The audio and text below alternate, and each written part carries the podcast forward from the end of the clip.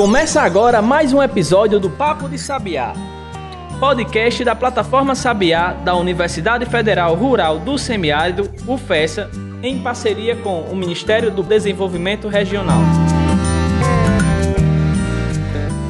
Bom, olá pessoal, começando mais um episódio do Papo de Sabiá, iniciando esse mês de outubro, mês do Dia das Crianças e mês também do Dia do Professor e mês também do seu aniversário, né? Que eu já estou ciente disso. Tudo bem? mês da educação, né? Acima de tudo, é dia do professor, da, da padroeira do Brasil, das crianças. Mas, sobretudo, a gente vai falar um pouco nesse, nesses especiais das segundas-feiras. Toda segunda vai ter um papo aí sobre a educação aqui na, no nosso contexto local, regional e nacional. Com certeza. E a gente vai dar essa pegada aí porque a gente entende, né? Nós todos entendemos que educação é prior, enfim, é algo assim básico, elementar. E a gente precisa estar tá, tá falando sobre isso porque entra, enfim, sai tempo, entra tempo e a gente tem que falar nessa questão da educação, da necessidade do conhecimento, da aprendizagem, ou seja, dessas formações para a evolução do ser humano, para a evolução do, da, do cidadão, principalmente do Brasil. Hoje o nosso convidado é o professor Hermer, Hemerson, desculpa, Hemerson é, Martins. Eu não vou nem me atrever a falar o sobrenome dele, eu vou dizer que eu vou pedir para ele mesmo fazer essa, essa pronúncia. Professor Hemerson, tudo bem? Tudo. É um prazer estar aqui com vocês. Obrigado pelo convite. E eu espero contribuir nessa discussão, nesse bate-papo de hoje. Vai dar tudo certo. Professor, primeira coisa, como é que se pronuncia o seu segundo nome? Russell. Russell. Hermerson Russell Martins. Agora sim, Gianberg. Professor, a, a, gente sempre inicia o nosso papo, não, os nossos episódios, é, pedindo para o, o, convidado, o entrevistado, falar um pouquinho da sua carreira, enfim, o que é que faz, como que chegou até aqui. Explica aí para a gente quem é o professor Hermerson. Eu sou professor de psicologia na UFESA. Tá? Entrei aqui para dar aula de filosofia então é um percurso é, é, diversificado dentro da instituição. E atualmente eu trabalho junto do curso de medicina, trazendo as questões da psicologia da saúde, a psicologia em relação ao contato com o ser humano, no cuidado, na, atenção, tanto a saúde física como a saúde mental. Tenho desenvolvido pesquisas na, na instituição, tanto na pós como com os alunos de graduação, envolvendo esse campo. A, avaliação da, da saúde, avaliação do bem-estar, avaliação da saúde mental, tanto no contexto é, médico, como também no contexto da, da educação, focado especialmente na educação do ensino superior. E essa trajetória, Remus, ela mostra essa, essa diversidade de atuação de quem está no campo da psicologia, né? Vai pela filosofia, passa pela saúde, tem muitos campos de atuação e no, nesse momento a gente conversou muito sobre isso durante o mês de setembro, né, Adams? Essa saúde mental, ela está muito, não é nem, eu não diria em moda, mas ela está muito evidente por, pela necessidade, pelas mudanças que aconteceram. E na educação não foi diferente, né? Na educação talvez tenha sido uma das áreas que a gente teve mais impacto pela necessidade de mudança. E como é que fica a cabecinha das pessoas que estão lá na educação? Quem está fazendo a parte tanto do educador como também do, de quem está lá pra, na, no, na aprendizagem, na formação. O que é que você tem percebido? Você tem alguma pesquisa nessa área? Como é que está essa situação hoje? Professores e alunos tiveram que sair da sua zona de conforto. A gente teve que, nós tivemos que nos reinventar. Se você lembrar do, do começo da pandemia, começo da suspensão da, das atividades na universidade, o clima geral é: vamos aguardar um pouco, da, daqui a um mês, dois, três, a gente volta. E passou um mês, passou dois, três, passou seis meses, foi passando o tempo e foi caindo a ficha para todo mundo que não tinha como voltar, voltar como era antes. E começou-se o, o, o, questionamento, acho que interno para todos, entre aguardar mais um mês ou fazer o quê? E nesse questionamento venceu a, a modalidade de ensino remoto, que eu acho que era desconhecida para todos, ferramentas de videoconferência é, diversos já conheciam, mas aplicá-la como elas estavam sendo, como passaram a ser aplicadas, foi uma novidade. E isso fez com que todos saíssemos da zona de conforto, todos saíssemos do, do, do que nós sabíamos e tivéssemos que nos reinventar. Isso gera ansiedade. Porque falando é bonito, sair da zona de conforto, se reinventar é bonito, mas Verdade. na prática, na prática foi um nó para todo mundo. Como é que, que nós vamos fazer para dar aula de dentro de casa, olhando para um computador? Como é que eu vou fazer, eu como aluno, vou fazer para assistir aula? Se presencial já, já era complicado às vezes acompanhar, imagine de dentro de casa. E não estou nem contando com dificuldades de internet, de conexão, de, de hardware, de, de equipamento para assistir. Eu estou falando da, da dificuldade de você se concentrar diante de uma tela olhando para uma pessoa que você não não não está vendo, não está vendo realmente. Você está vendo apenas uma imagem, uma projeção. Isso muitas vezes você nem vê essa imagem, você apenas vê o avatar e fica aquele questionamento: será que ela está mesmo lá, né? Porque eu acho que um dos grandes questionamentos hoje de, dos professores é saber o aluno realmente está, porque não existe essa obrigatoriedade.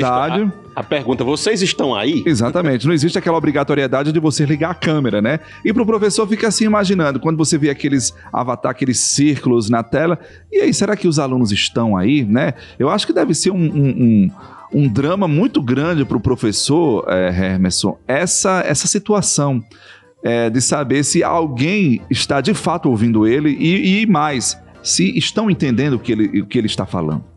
Ao vivo, ao vivo, enquanto professor, nós olhamos para a turma.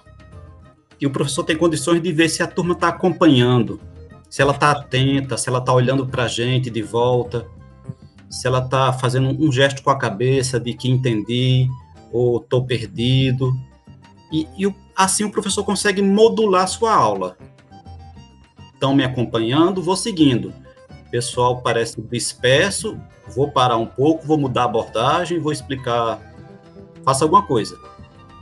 No remoto, com essa história do sem, sem ver o aluno, perde-se perde -se esse feedback, fica só as, os avatares, as letrinhas ali na frente, e alguns colegas ainda não superaram a carência que isso gera. Então, ainda fica ali buscando um retorno, buscando e, e sem conseguir. Isso é, é, um fator de ansiedade para o professor, de insegurança. Eu não sei se eu estou falando sozinho, eu não sei se eu estou sendo entendido, eu não sei se o que eu estou fazendo vale a pena. E essa insegurança, com o tempo, vai gerando frustração, e houve uma preocupação muito grande, né, Emerson, com essa, esse, esse período remoto, da capacitação dos professores com as ferramentas, de como fazer uma videoconferência, de como preparar uma aula mais ativa. Mas eu senti falta, eu queria compartilhar isso um pouco com você, de, de trabalhar com esses professores essa outra parte mais ligada a, a, ao comportamento mesmo, a parte mental, a parte de, de como lidar com essas situações da parte dos docentes, dos discentes nem se fala, né? Mas essa capacitação com os professores, ela se preocupou muito mais com o tecnológico do que com o pessoal. Eu não sei se você compartilha dessa ideia, o que é que você pensa sobre isso? Eu acho que nesse ponto, Jean, um, o problema principal que afeta, afetou igualmente professores e alunos é separar o horário de trabalho do horário de casa. Tudo se misturou e o trabalho acabou predominando em, em diversos para diversas pessoas. Então, como é remoto, você sai de uma aula ou de uma reunião e entra na outra só mudando de link. Anteriormente, você caminhava de um prédio para outro. E aqueles cinco minutinhos de caminhada permitia que você se alongasse, respirasse um pouco, jogasse conversa fora, visse o mundo à sua volta. É, era uma quebra. Então você vinha concentrado numa atividade, numa aula, terminava ela, se deslocava para o outro setor de aula onde teria a próxima, mesmo que fosse uma carreirinha ali, mas você respirava um pouco, mudava o seu ar e retomava a segunda atividade do dia. Com o remoto, você só sai de um link para o outro. Se brincar, você nem se levanta, você nem muda de posição direito. E se você estiver atento, realmente envolvido com aquilo ali, realmente você nem muda de posição. E quando termina tudo, o, corpo tá, tá, tá moído. A mente, a mente tá, tá em frangalhos, porque você ficou ali tentando se concentrar, tentando acompanhar atividades diferentes que foram em sequência, uma a outra sem intervalo, e sem contar as, o extra. é, mensagem de WhatsApp que aparecia no meio da noite, diversos encontros que iam sempre ali, mexendo. As inúmeras reuniões, né? Que é, ah, você está em casa, então vamos fazer a reunião, né? Essa história do entrar em casa é, é engraçada, assim. A gente passou a pedir desculpa porque o nosso cachorro está latindo no quintal, que é o quintal dele, né? É, ele tá no habitat natural, a gente é que invadiu. A gente pede desculpa porque a criança bate na porta, porque chora, né? É, a gente trouxe o trabalho para dentro de casa e eu imagino que isso cause um problema é, é, na saúde mental, de fato, muito, muito significativo. Que eu não sei nem se tem, Remerson. Eu queria perguntar: você já tem estudos mostrando alguma coisa em relação a esse, esse impacto? na saúde dos profissionais que estão lidando com essa situação, ou se isso é uma coisa que vai ser observada ao longo do tempo, se isso vai ser necessário a gente respirar e ter um tempo para poder ter os primeiros resultados. Como é que está a pesquisa hoje na área da psicologia relacionada a essa, a essa nova educação que a gente foi obrigado a fazer? É, ao longo do ano passado, muitos trabalhos já foram publicados em relação a, ao Covid e o impacto na saúde mental do Covid de uma maneira geral, da doença, da pandemia, do isolamento. É, no ensino, isso veio caminhando um pouco devagar. Eu, eu tive uma orientanda que trabalhou especificamente com o impacto do ensino remoto sobre a aprendizagem, a, a Tainá Sandy, e nos deparamos com essa dificuldade na literatura. Era semana a semana fazendo sempre uma revisão na literatura para ver se alguma coisa nova tinha sido publicada e era pouca coisa que estava saindo ao final do, do ano, final do ano passado, começo desse, já tinha um pouquinho mais. Mas era um, uma meia dúzia de artigos, porque o impacto disso, desse, desse ensino, essa modalidade de ensino sobre professores, sobre alunos, não é uma coisa que pode ser avaliada instantaneamente. Você tem que ver isso a médio e longo prazo. A repercussão disso se dará ao longo dos próximos semestres os efeitos que isso vai acontecer na evasão de alunos, na retomada do, do ensino presencial, os efeitos que isso vai acontecer sobre a saúde mental dos professores. O professor já é uma categoria que sofre muito com essa questão. Então, é algo que ainda está se levantando, começando a observar é, pessoalmente, junto com outros colegas, estou desenvolvendo uma pesquisa para avaliar esse efeito na saúde mental entre professores e alunos do curso de medicina. E, inicialmente, a gente tem um parâmetro de comparação entre o semestre anterior, que a gente fez um levantamento inicial, estamos no processo de, de análise dos dados, e o próximo semestre. Já para fazer esse, essa pontuação de um começo lá da pandemia, o próximo semestre que já vai temos a previsão de, um, de um, da retomada presencial, Isso. mas é algo recente ainda. Como foi esse processo de adaptação, né? Como foi essa adaptação e essa, essa retomada? E com relação ao aspecto cognitivo, o que é que, que, que existe hoje de como isso já é um, um, uma dificuldade de aprendizagem que a gente tem muito grande, como você disse, de acompanhar presencialmente. E esse acompanhar de longe, será que a gente teve que relaxar, por exemplo, nas avaliações, pegar mais leve nas avaliações, para poder ter essa, essa esse acompanhamento ou a não desistência do aluno já era uma vitória, né? O aluno não desistir já era uma vitória. A gente fazer com que o aluno comece e termine uma disciplina passou a ser um, mais uma dificuldade do professor. É, eu acho, só para complementar, Jean, eu acho que a educação nesse período de pandemia ganhou uma concorrência assim nada agradável, porque o estudante está em casa, ele está no seu quarto. Então, ele está competindo entre o estudar e o assistir TV, entre o estudar e ver uma série, entre o estudar e o dormir, que a cama está ao lado, né? Então, assim, realmente precisa de uma de metodologias, de incentivos, de atrativos que realmente façam a diferença para puxar esse aluno de volta. Nesse ponto que você está destacando, tem um, uma visão equivocada de muitos alunos e professores e isso foi visto, percebido muito mais no começo desse ensino remoto, é, que era a possibilidade de uma vida multitarefas. Então, você poderia estar assistindo aula e fazendo outras coisas. A aula remota por si só, você já conseguia imaginar como algo que pudesse é, abarcar várias disciplinas. Primeiro semestre remoto, eu vi vários alunos comentando de que botaram muita coisa pensando no EAD, pensando numa comodidade, pensando numa facilidade. Então, colocaram várias disciplinas manhã, tarde, noite. Eu consigo, eu tô, é só ficar assistindo, é só ficar em frente à, à tela. Se quiser, eu até me deito. E, o tranca, e a quantidade de trancamento posterior chamou a atenção desses alunos. Por isso, a, a conversa que eu fui, quando eu fui perguntando, e aí, como é que tá? Eles foram me relatando isso. Eu passei isso na pele, professor. Eu, eu entrei no, no mestrado no, meio da pandemia e dia de sexta-feira eu entrava a assistir a aula de uma hora da tarde e só terminava de 10 horas da noite, justamente utilizando esses argumentos que o senhor passou agora. Não, eles estão em casa, então vamos colocar aqui uma, uma maratona de aulas, né? Se a gente tinha a, a maratona de série, vamos botar uma maratona de aula. Mas é assim, é terrível, porque no final da primeira aula você já estava acabado, né? Por exemplo, eu assistia sentado, a minha cadeira não era, não era nada confortável, eu só tinha o que? Meia hora aproximadamente de intervalo intervalo de uma aula para outra, para o turno da noite. E quando você chegava na noite, Jean, você não conseguia render mais nada, sabe? Você só queria uma coisa, que a aula acabasse. E se você pegar essa ideia da maratona, a, a maratona de séries estreou hoje, é, 10 episódios, aí tu pega, emenda à noite, é, dois dias, acabou tudo, assistiu de uma vez. Só que não dá para comparar o, nosso orçamento para a aula, a produção de nossa aula, com o orçamento e a produção da Netflix. É verdade. E sem contar que a série, a série e pegando assim ao pé da letra essa comparação, é, é algo importante. A série é para entretenimento.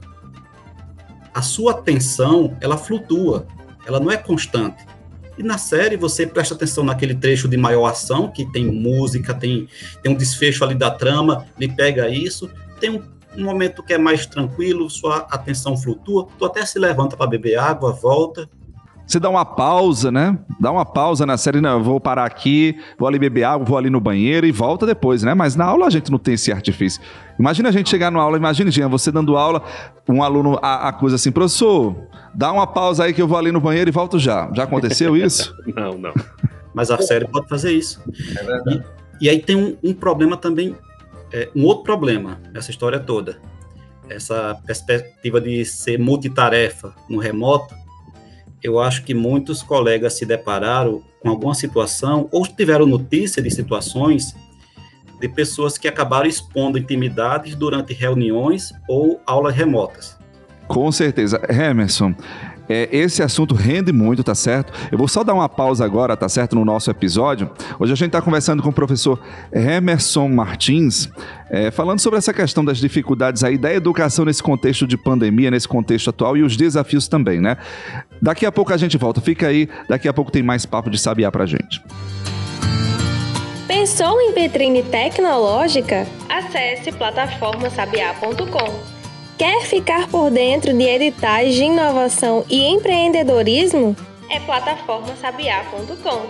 Agora, se você quer saber de cursos de capacitação, o endereço é plataformasabiá.com. Para o pesquisador, gestor e empreendedor moderno, o caminho é um só: plataformasabiá.com. Acesse agora mesmo e baixe o nosso aplicativo.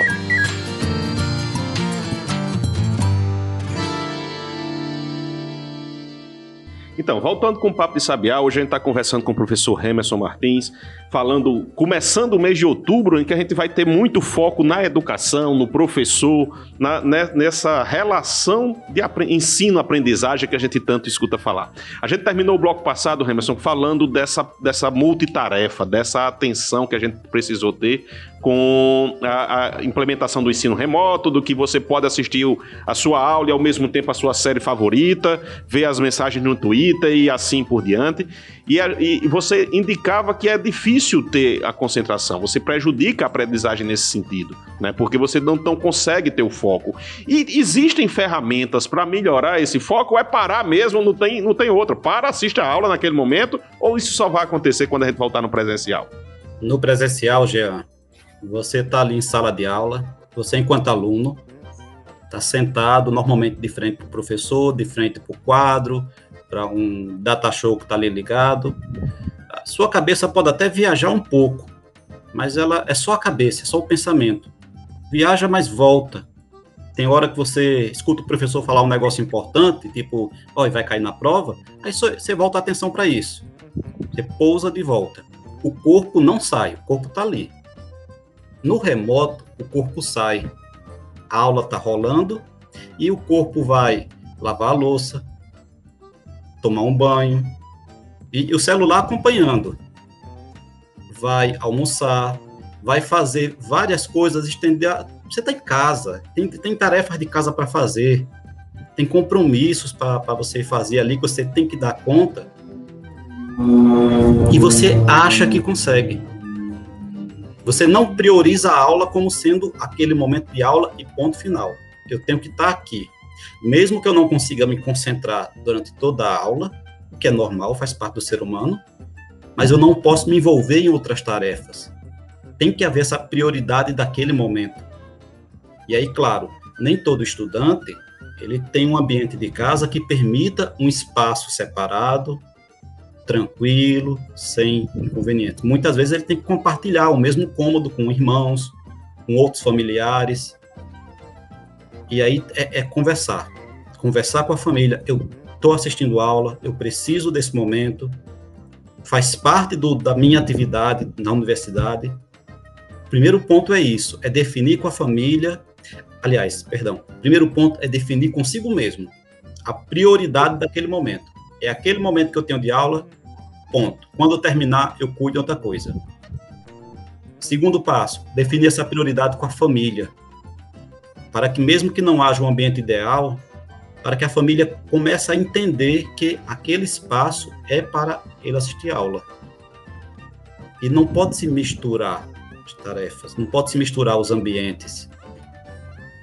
O, o Hermanson, você falou no bloco anterior sobre essa questão da intimidade, né? Que a gente está em casa, existe essa, esse risco, né? Cada vez maior e a gente meio que acompanhou é, é, essa, essa intimidade do, do, de profissionais, principalmente de professores, sendo exposta nas redes, né? Como é que os professores, enfim, de, dentro desse perfil aí da psicologia, eles estão vendo essa, essa abordagem, né? Da, dessa invasão de privacidade que essas redes sociais sociais que esse ensino remoto está provocando?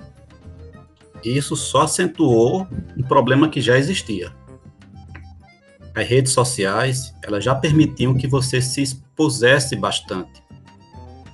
Então, pense 15 anos atrás, pense aí antes mesmo do Orkut, do velho Orkut, se você fosse falar uma bobagem, você falava para quem estava à sua volta.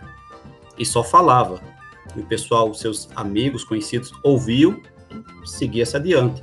Não ficava registro daquilo que você falou, a não ser a memória de quem ouviu.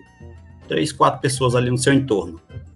Hoje em dia, se você vai falar uma bobagem, você fala para o mundo todo e fica registrado para a eternidade.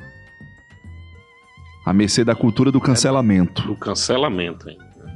Porque é, é toda uma questão de você expor expor sua intimidade, expor sua vida, lembrando que nenhum de nós somos perfeitos, todos nós temos defeitos, temos vícios, temos manias, temos coisas que não queremos expor em público. E acabamos expondo na rede social. Porque esse momento de exposição em que eu posto algo pessoal, eu posto enquanto eu estou ali deitado na minha cama, 11 horas, só eu e o celular. Eu perco a dimensão de que eu estou é, publicando isso para o mundo. E Hermes, uma da, da, das coisas, uma das noções que a gente tem hoje é que isso virou uma espécie de corrida, né? Por exemplo, um professor deixa escapar uma intimidade sua, parece que o aluno ele tem aquela, aquele desejo imediato de estar tá postando, de estar tá compartilhando em grupos de WhatsApp, mostrando, né, o vacilo, vamos dizer assim, do professor naquele momento. Enfim, virou como se fosse essa corrida maluca, né? Corrida ingrata de, de expor, né? De, de querer chegar lá na frente, dar essa espécie de furo de conteúdo em rede social, em, em, grupos de WhatsApp, para mostrar o professor, né? Isso gera uma pressão enorme, né? Que você acaba tendo dificuldade de lidar com isso. Pela, é mais um fator de ansiedade, que é, acaba o professor com medo de falar alguma bobagem, seja conceitual da sua disciplina, cometer algum erro, que é natural que aconteça, né? Pode acontecer. Ah, eu, eu, eu, por exemplo, dou aula muito da, da, área de inspeção, que tem muita legislação. Às vezes você, um artigo diz uma coisa, outra lei diz outra coisa, e diz, ah, o professor falou besteira. Disse que podia fazer isso e na verdade não pode. Aí vai, e, além, e vai lá pra rede social dizer, ó, Jean falou besteira ali, ó. Aí Jean fica lá, hashtag Jean falou besteira. Aí pronto, aí começa. Né? Hoje a gente tá muito nessa vibe. Compare o seguinte: quantos, quantas pessoas você tem um convívio diário, pessoal, assim, no, no, seu círculo pessoal de amizade, que você realmente se encontra cara a cara, que você conversa. P pensa nesse número, nessa quantidade. Pensa na quantidade de gente que você tem nas, nas suas redes sociais. É muito maior, é muito mais gente que você tem nas redes sociais do que aquelas que você convive cara cara. A cara. Quando a nossa nossos relacionamentos sem redes sociais, voltando no tempo, se limitava só a esse cara a cara, você conhecia as pessoas. Conhecia mesmo. E se você fosse falar mal de alguém, contar um vacilo que, que alguém fez, cometeu, você contava para quem estava próximo de você. Você até podia fazer aquela fofoca, mas é, chegava, chegava em você de volta. Quem espalhou foi você. Os relacionamentos eram mais próximos, eram mais íntimos, eram mais conhecidos bons ou maus, mas eram ali. Nas redes sociais, os relacionamentos pessoais se tornaram impessoais. Eu falo de alguém como se esse alguém não tivesse mais importância, porque ele não tem mais peso na minha convivência, no meu dia a dia, mesmo que seja um professor que estou ali é, com ele durante um semestre, numa disciplina. O que antes seria alguém que faz parte ali da minha vida, agora é só mais um contato na rede social. Perde peso. E aí você, com isso que perde peso e perde importância, você faz qualquer coisa. Você joga ao vento facilmente. A, a noção de limite vai para o espaço, né? Acaba, se você perde, se já, é, já não é uma, uma uma, já é uma coisa subjetiva, já não é uma coisa fácil de você lidar, o limite até onde você pode sem agredir as pessoas. Aí vem a, a, toda aquela questão de liberdade de expressão, de que eu posso falar o que eu quero, e não é bem assim, de, de, de, de regulação, etc. Eu queria falar um pouco também, Emerson, de futurologia. Né? O que, é que a gente pode esperar desse de período pós-pandêmico na educação especificamente?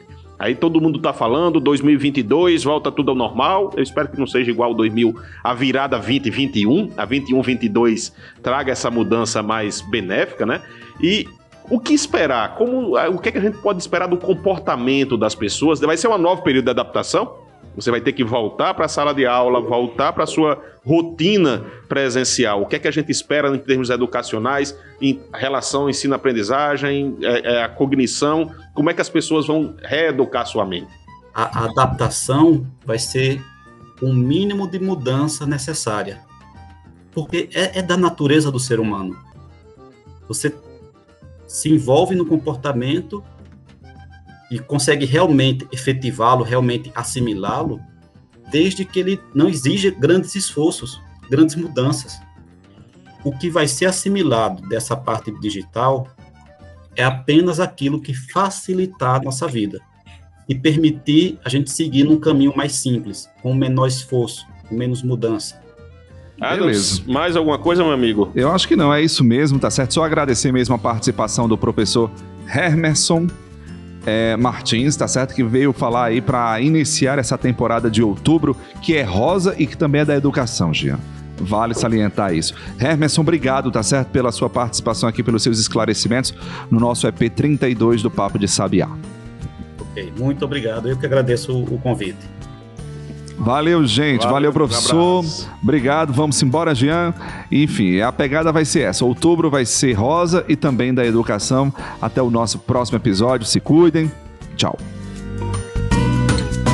Você ouviu Papo de Sabiá, podcast da plataforma e do Instituto Sabiá da Universidade Federal Rural do Semiárido, em parceria com o Ministério do Desenvolvimento Regional. Contribuir para este podcast Diego Farias na edição de áudio. Siga o nosso conteúdo nas redes arroba Plataforma Sabiá.